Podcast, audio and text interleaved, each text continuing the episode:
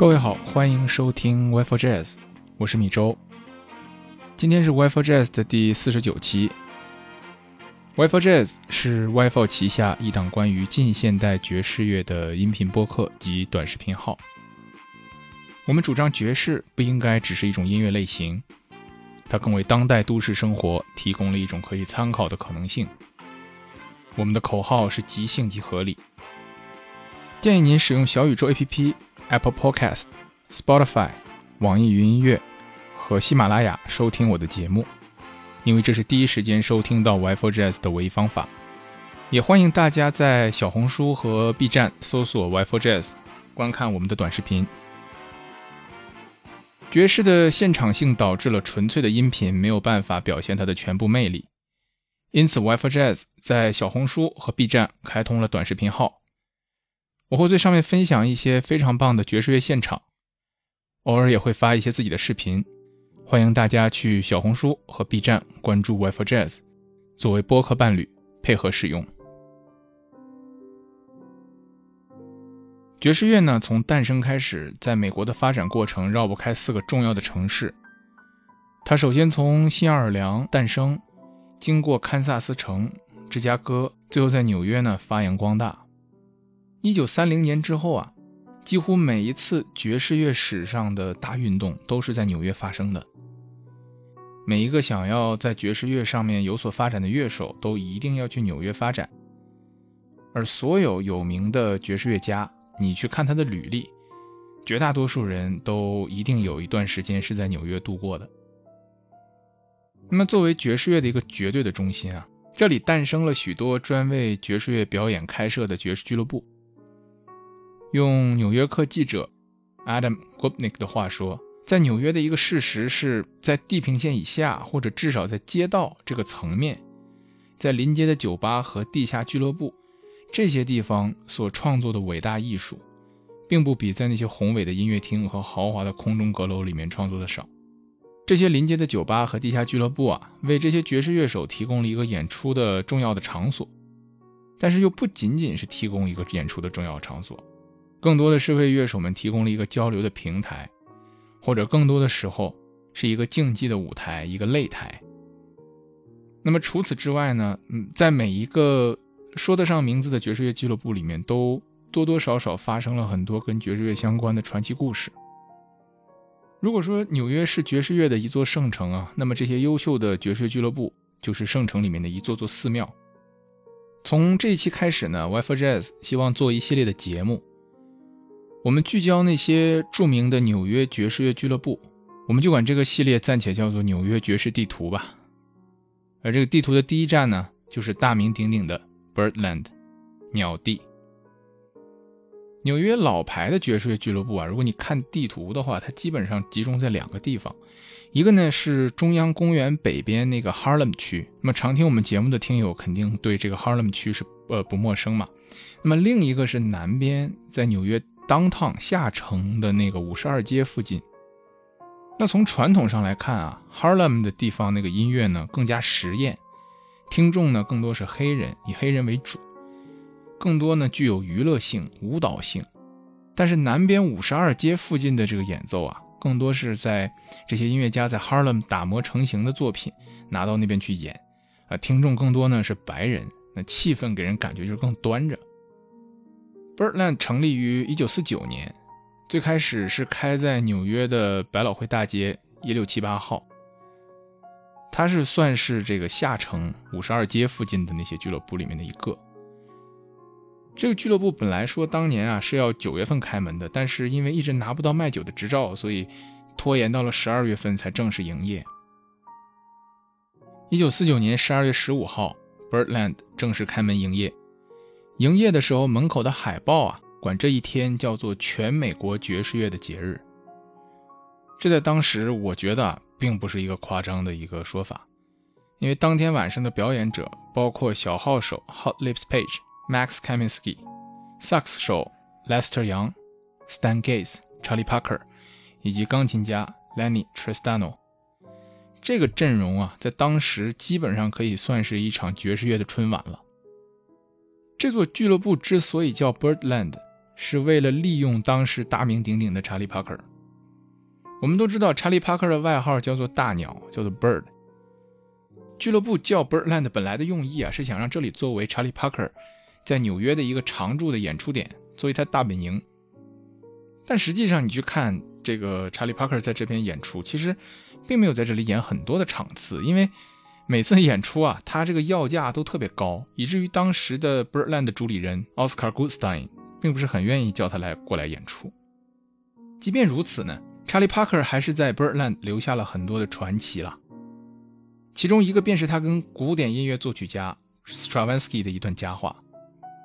Stravinsky 呢是一位俄罗斯裔的美国作曲家，他呢虽然是一个古典作曲家，却生在一个流行乐盛行的年代。Stravinsky 的作品啊被很多爵士乐手所喜爱，而查理·帕克正是 Stravinsky 的一个粉丝。据说他最喜欢的 Stravinsky 的曲子是《Ebony Concerto》。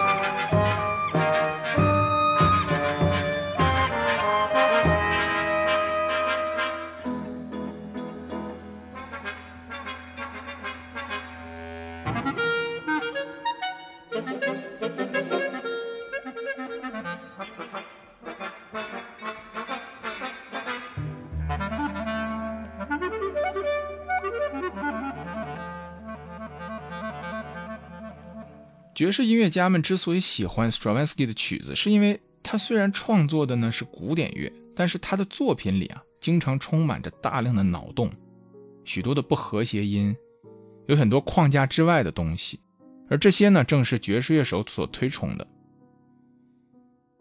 记者 Alfred Appel 在他的书中曾经记载了一个发生在1951年，在查理·帕克和 Stravinsky 之间的传奇故事。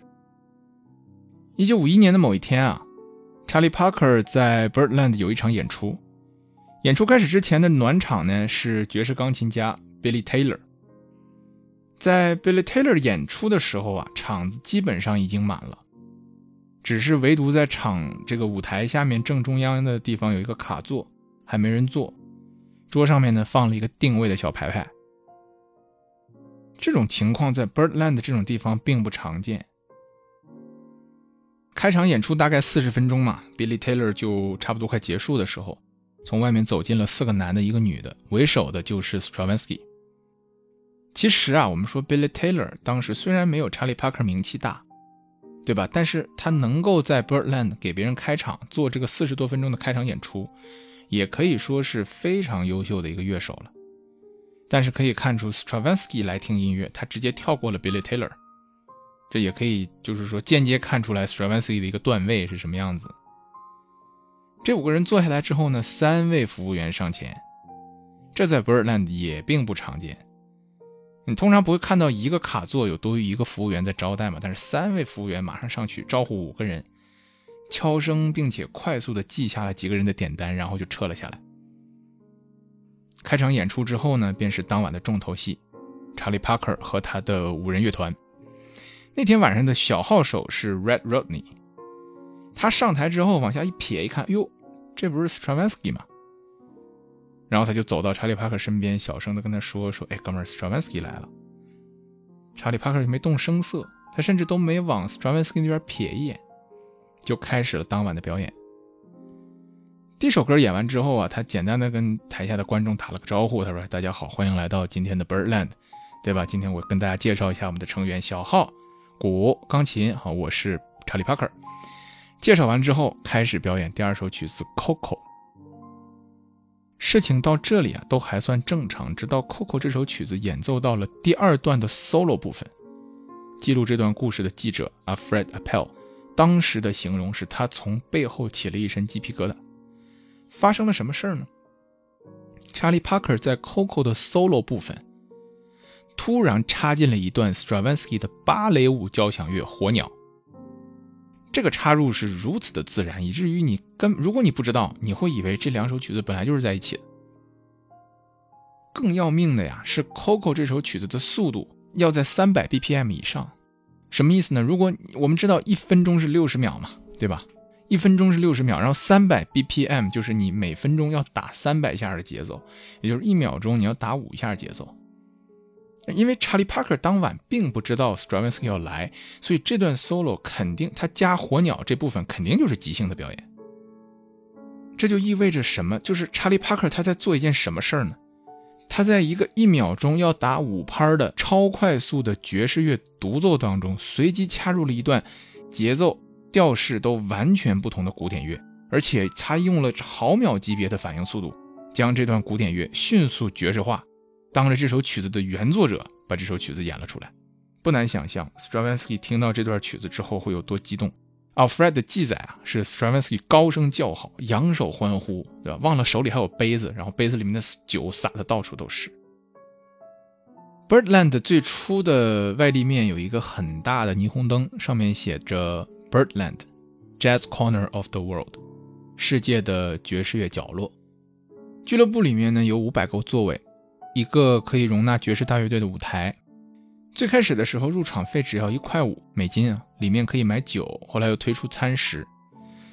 Birdland 的演出呢通常是九点钟开始，每晚都有两到三场，通常会持续到天亮。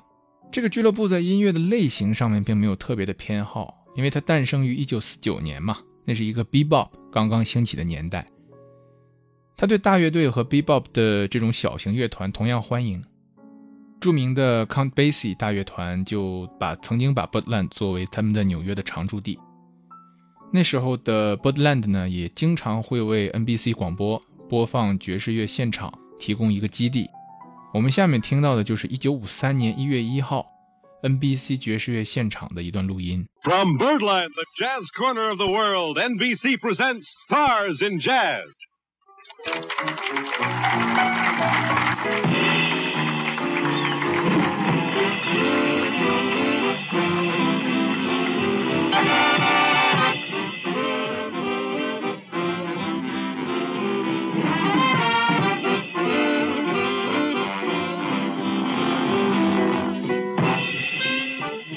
One band in the whole world that swings like that.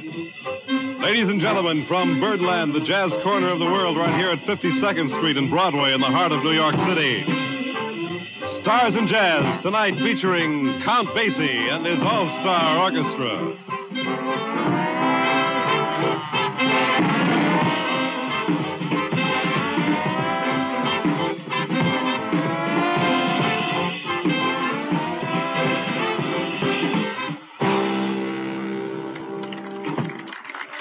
And getting things off to a roaring start. Here in Birdland tonight, Count Basie, the orchestra, and preview with Paul Quiniche.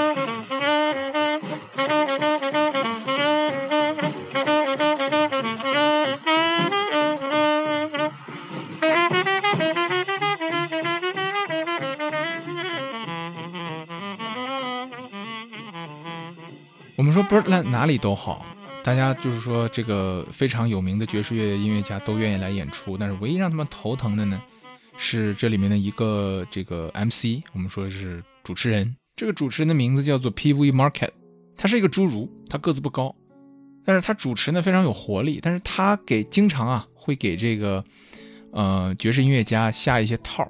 怎么说呢？就是如果爵士音乐家当晚的爵士音乐家不给他小费，不贿赂他一下，他就会故意把这些家爵士乐家的名字说错，这是非常讨人厌。那除了大乐队的表演之外呢，Birdland 当然不会错过当时正在崛起的 B-Bop。前面说到纽约的俱乐部啊，主要集中在两个地方，一个是 Harlem 区，一个是五十二街附近。B-Bop 诞生于 Harlem，所以你去听一些 Harlem 的爵士乐俱乐部的录音呢，比如你去听明顿音乐厅。这种地方的录音听到的都是非常粗糙的，可能都弹错的那种，技术上非常青涩的音乐。然而，因为五十二街附近的音乐这个俱乐部呢更高端，所以呢，这打引号的高端，所以呢，乐手们更多的是把打磨成型的作品拿到五十二街去表演。因此，我们听到 Birdland 的 Bebop 更多是非常流畅、非常完美的。我们熟悉的很多 Bebop 大师成名之后，都来 Birdland 演演出过。比如说 Dizzy Gillespie、John Coltrane、Thelonious Monk、Miles Davis 等等等等。那说到 Miles Davis 与 Birdland，不得不提到那次著名的 Miles Davis 被打事件。一九五九年的八月，在 Miles Davis 录制了那张传世名盘《Kind of Blue》之后，仅仅八天的时间，Birdland 呢就排了他的一场演出。在演出间隙啊，Miles Davis 陪着一个白人女孩，叫做 Judy。走出俱乐部，准备送她打车回家。那女孩上车之后呢，Miles Davis 就站在 Birdland 门口，啊，打算抽根烟，哎，放松一下。那是八月的一个又热又燥的晚上。Miles Davis，我们知道他就是演出的时候啊，都是三件套嘛，对吧？即便是八月，他也会穿得很很精神，就长袖西装啊什么的。就他自己也很热。同时呢，他刚刚收获了音乐职业生涯上的一次非常伟大的成功。因为这个《Kind of Blue》这张专辑嘛，然后当天的上半场演出可能也非常棒，这个都不用问。他和 Judy 的聊天呢，一定也是很轻松、很愉快。那么在这种心境下面，当 Miles Davis 刚刚点了一根烟，刚准备抽一口，走上前来一位白人警察，他跟 Miles Davis 说：“你 move on，对吧？就是你你你你别在这待着，你往前走。换句话说，就是让他别在这别在这站着。”Miles Davis 就他就懵了，他根本就没动。他就眼睛直勾勾的看着那个警察，他也说不出一句话。那警察一看自己说话不好使哈，就往后退了一步，就开始准备拿手铐，并且同时跟 Miles Davis 说：“你被捕了。” Miles Davis 看警察退后了一步，他就向前走了一步，跟那个警察仍然贴得非常近。他没想到啊，他身后还有另外一个警察，而他这个动作被另那另外那个警察认为有一定的攻击性，然后那个警察就从背后打了 Miles Davis 的头。他当场呢就被带去警察局，头上的血流了一身。这个形象被当时的一个记者记录了下来，当地的报纸用一整版的这个版面报道这个事情，标题就是“他们就是这么对待 Miles Davis 的”。啊，后来 Miles Davis 呢起诉纽约警察局，但这个事儿后来无疾而终。他就感感叹道：“他说，如果说是在穷乡僻壤出现这种事儿，我也就认了。”但这是在纽约，在全世界最时髦、最包容的城市，仍然会出现这种事，说明什么？说明如果你是个黑人，对于你来说，这个世界上就没有正义可言，永远没有。其实啊，Birdland 并不是最早开设在五十二街附近的爵士酒吧，但是它开起来之后呢，发展壮大的速度确实让人惊讶。这其中呢，当然归功于它的主理人奥斯卡· Goodstein，对吧？他是一位非常合格的酒吧主理人。这其中不仅体现在他们几乎每天晚上都会去 Birdland 看店。最开始他的那个位置设计是在入口和舞台中间，以便于他观察当天晚上观众的情况。然而后来呢，他就把自己的位置挪到了更后面的出餐口和吧台的位置，这样他不仅可以看到观众的情况，还可以随时抽查餐和酒的出品。一家经营成功的爵士酒吧，有的时候也可以有其他的用途，比如说对于著名的爵士钢琴家 Bud Powell 来说，当他从精神病院出院。需要演出来维持生计，然而因为精神问题仍然存在，所以需要一个监护人的时候，Birdland 的老板 Oscar Goodstein 不仅让他在 Birdland 演出，而且还主动站出来作为他的监护人，照顾 Bud Powell 的生活。然而，除了 Oscar Goodstein 之外，Birdland 的其他老板 就没有那么好的名声了。Birdland 呢，是由爵士乐史上最臭名昭著的 Levy 兄弟 Morris Levy 和 Irving Levy 以及 Oscar Goodstein 联合其他六位创始人共同出资建造的。其中，Levy 兄弟出资最多，Oscar Goodstein 更多是作为主理人的身份啊，他出力最多。Birdland 的成功，除了 Goodstein 作为主理人的兢兢业业之外呢，金主 Levy 兄弟也起到了很大的作用。Levy 兄弟这两个人呢，在六十年代是绝对的音乐产业的大亨，他们的触角涉及到唱片公司、线下演出、俱乐部运营、艺人签约等等等等这些领域。在他们的鼎盛时期，两个人拥有九十多家唱片公司，管理着超过九百个人的团队。呃，Morris Levy 啊。他在经营 Birdland 的期间，曾经有美国作曲家协会的人来找过他，想要索取某位音乐家在 Birdland 现场演出的版权。Morris 呢，他的这个当时的嗅觉，商业嗅觉非常灵敏，他就预料到版权这个事儿将会是后面很好的一个赚钱之道，于是他很快就成立了一家公司，并且通过这家公司对所有在 b i r l a n d 进行的演出主张版权。在他唱片公司签约的艺人呢，每次有新的创作。这个 Morris 啊，都要求把他的名字写在这个创作者名单当中，这样每次这些歌有收益的时候，他都可以从中分得一杯羹。那 Mor Levy 兄弟呢，也经常因为版权的问题，把一些当时的明星告上法庭。那明星们出于自己自身形象的考虑啊，大多都会选择息事宁人，啊赔一笔钱就算了。这其中最有名的一一一次官司呢，就是 Levy 兄弟跟披头士乐队的主唱约翰列侬的官司。我们都知道，披头士呢有一首曲子叫做《Come Together》。那 Levy 兄弟呢？因为这首曲子就状告约翰列侬抄袭，因为这首曲子的旋律很像一个歌手叫做 Chuck Berry 的一首曲子《You Can't Catch Me》，并且呢，《Come Together》确实借用了《You Can't Catch Me》这首曲子当中的一句歌词。而 Chad Berry 的这首曲子呢，版权所有人就是 Morris Levy 的唱片公司。我们我们先来听一下呃披头士的《Come Together》，然后再来听一下 Chad Berry 的《You Can't Catch Me》，我们来感受一下所谓的这种抄袭是一个什么样子。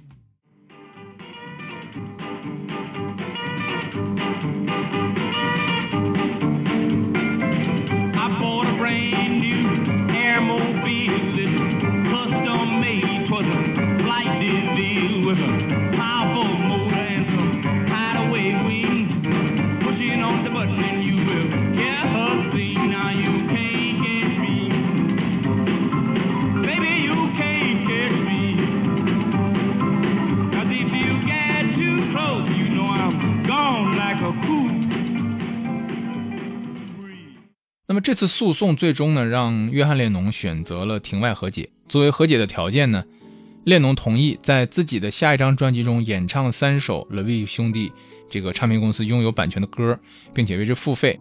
那这张专辑呢，就是约翰列侬1975年发行的《Rock and Roll》。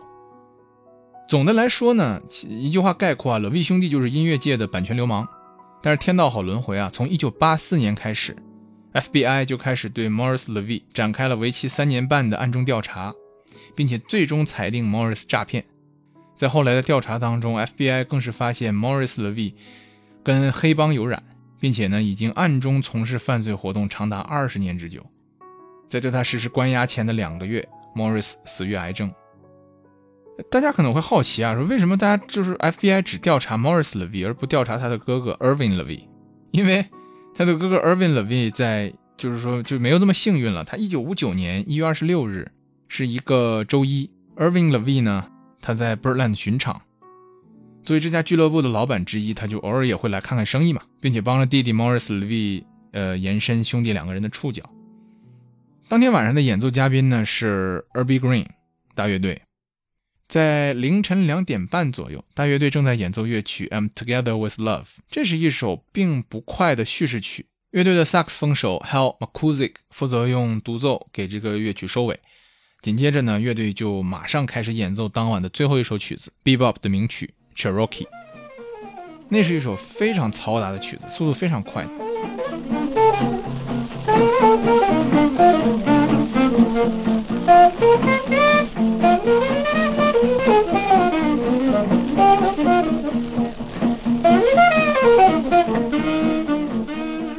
就在他们演奏的时候，从观众席上传来了一阵嘈杂的声音，并且很快演变为尖叫和恐怖的呐喊。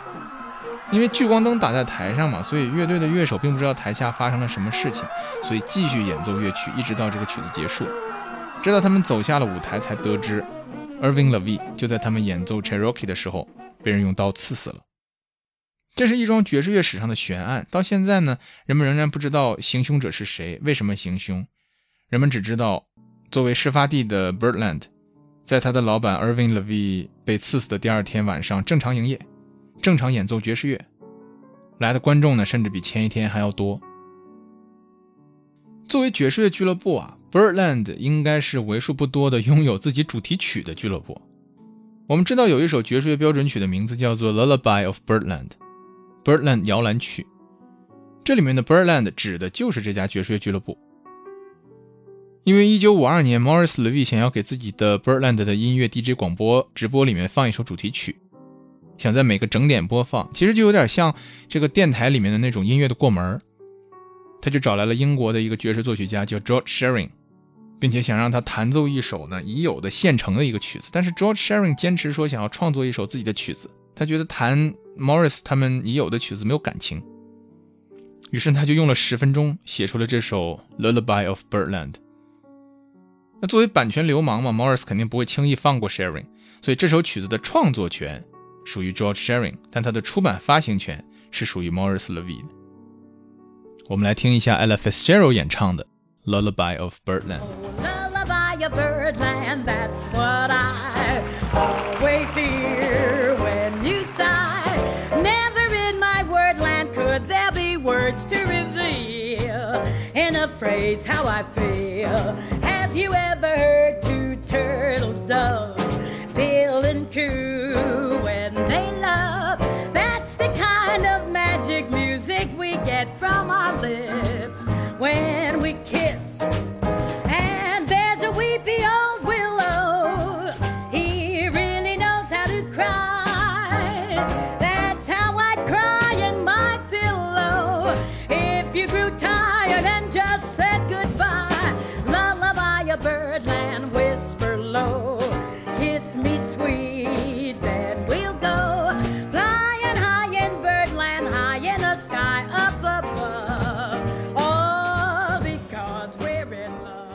九六四年六月，因为扛不住租金的上涨，Berland 遭到了破产清算。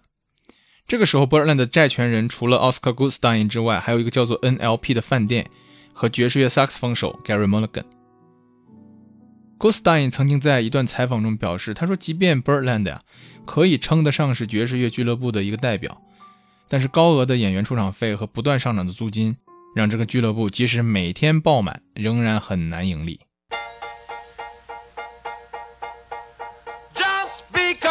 Left and said goodbye.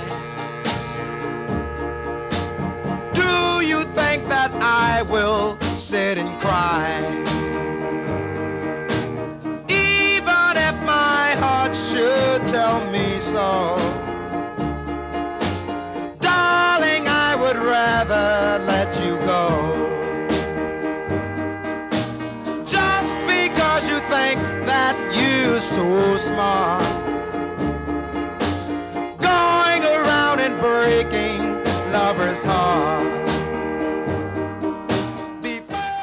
Birdland 关门之后啊，他的场地被 R&B 歌手 Lloyd Price 接手，并且把它改造成了一个摇滚乐酒吧。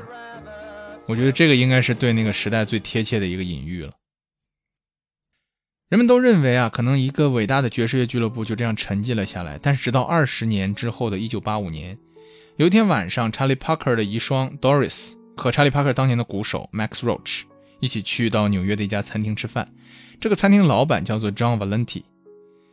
在这个吃饭的过程当中啊，Doris 就问 Valenti 说愿不愿意重新把 Birdland 开起来，并且呢，他他授权这个 Valenti 仍然可以用自己丈夫的名字，这个地方就还叫 Birdland。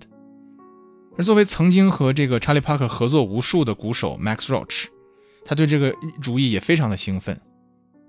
在众人的怂恿之下呢，Valenti 把 Birdland 重新开了起来，用的还是之前的名字啊，但是这个 Birdland 呢，与之前确实也不太一样。最大的不同就是这个地理位置，因为 Valenti 自己原本的饭店就开在曼哈顿的上城，在这个中央公园的西边一点点。那重新开起来的 Birdland 呢，也被选在了那里。但这跟 Birdland 最开始的选址差得很远，反倒让这个俱乐部呢距离 Harlem 区很近。换句话说，一个曾经是下城五十二街附近标志性的这种高端爵士酒吧，在复活之后把自己放到了上层，这个选择啊，这个场场地的选择就很拧巴。而且其实一九八五年那个年代呢，爵士乐的规模已经很大程度上的缩小了，许多爵士乐的标志性人物，比如说 Miles Davis，都选择转去做了融合爵士。大量的开始运用合成器，并且在寻求与摇滚乐这种这些其他音乐形式去做一些结合，还有一些所谓的流行爵士开始大行其道。我们知道 George Benson 啊、Kenny G 啊这些人也是在这个年代开始崛起的。所以在这样一种环境中呢，开在上城区的 Birdland 并没有特别成功。在坚持了十年之后，Valenti 将 Birdland 搬回到了下城区五十二街附近，跟 Birdland 原来的这个原址啊只隔了几条街。从一九九六年开始，Birdland 重新进入了顶级爵士乐俱乐部的行列。一些新晋的爵士乐明星也开始成为了这里的常客，包括我们所熟知的 Diana Krall、Pat Metheny 等等。这个欣欣向荣的景象一直持续到了二零一九年年底，新冠疫情爆发的时候。二零二一年啊，人们在网上发起了一个募捐的活动，目的呢就是为了挽救 Birdland。让它不会因为疫情的封控而关闭。截止到目前呢，这项捐款已经募集到了四十一万美金。显然，Birdland 挺了过来，如今仍然在纽约开门营业。I know you've got a full house probably tonight, and um, tell us how it's been for you since the pandemic started. Well, thank you for coming. It's always good to see you. Um, we had quite a ride. We were closed for 16 months. We closed in March and then we reopened on July 1st of 21. And we started out doing just one show. Uh, obviously, because of the restrictions, there were no tourists. And Times Square was still not gentrified yet. But we had a great uh, community of people that came and supported the club, which was very, very heartwarming to have that.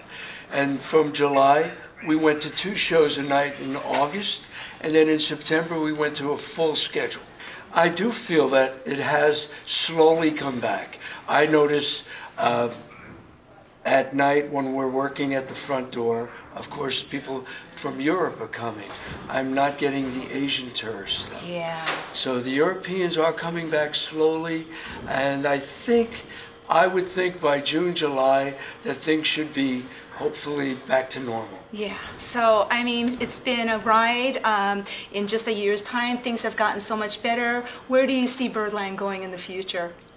Well, I have to say this with the response we've had without tourism, it's been unbelievable. Uh, the crowds are, we're sold out most nights. We're getting a great acts to come in, and people are showing up. And this is without the people, most of the people coming from Europe, Asia, or South America. Yeah. So we're in a good spot right now, and I think it's only going to get better. Yeah.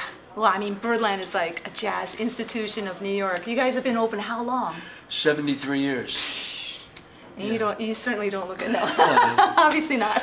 I was here for, I've been here for 35 of them. yeah. Wow. Amazing. Amazing. Yeah. All right. Well, more years to come, I'm sure. And thank you so much for your time today. Oh, you're very welcome. Hope to see you here for a show. Definitely. All Terrific. right. Thank you. 美国的一个作家杰克·凯鲁亚克在他的那本着名的《在路上》里面写道：“我看见安迪向一个有钱人祝贺圣诞节， 滔滔不绝。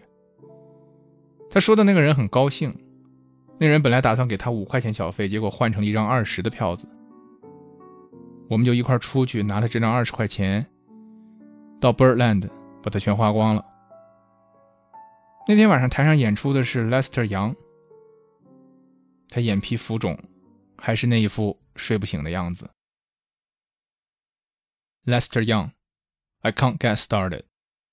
祝大家晚安。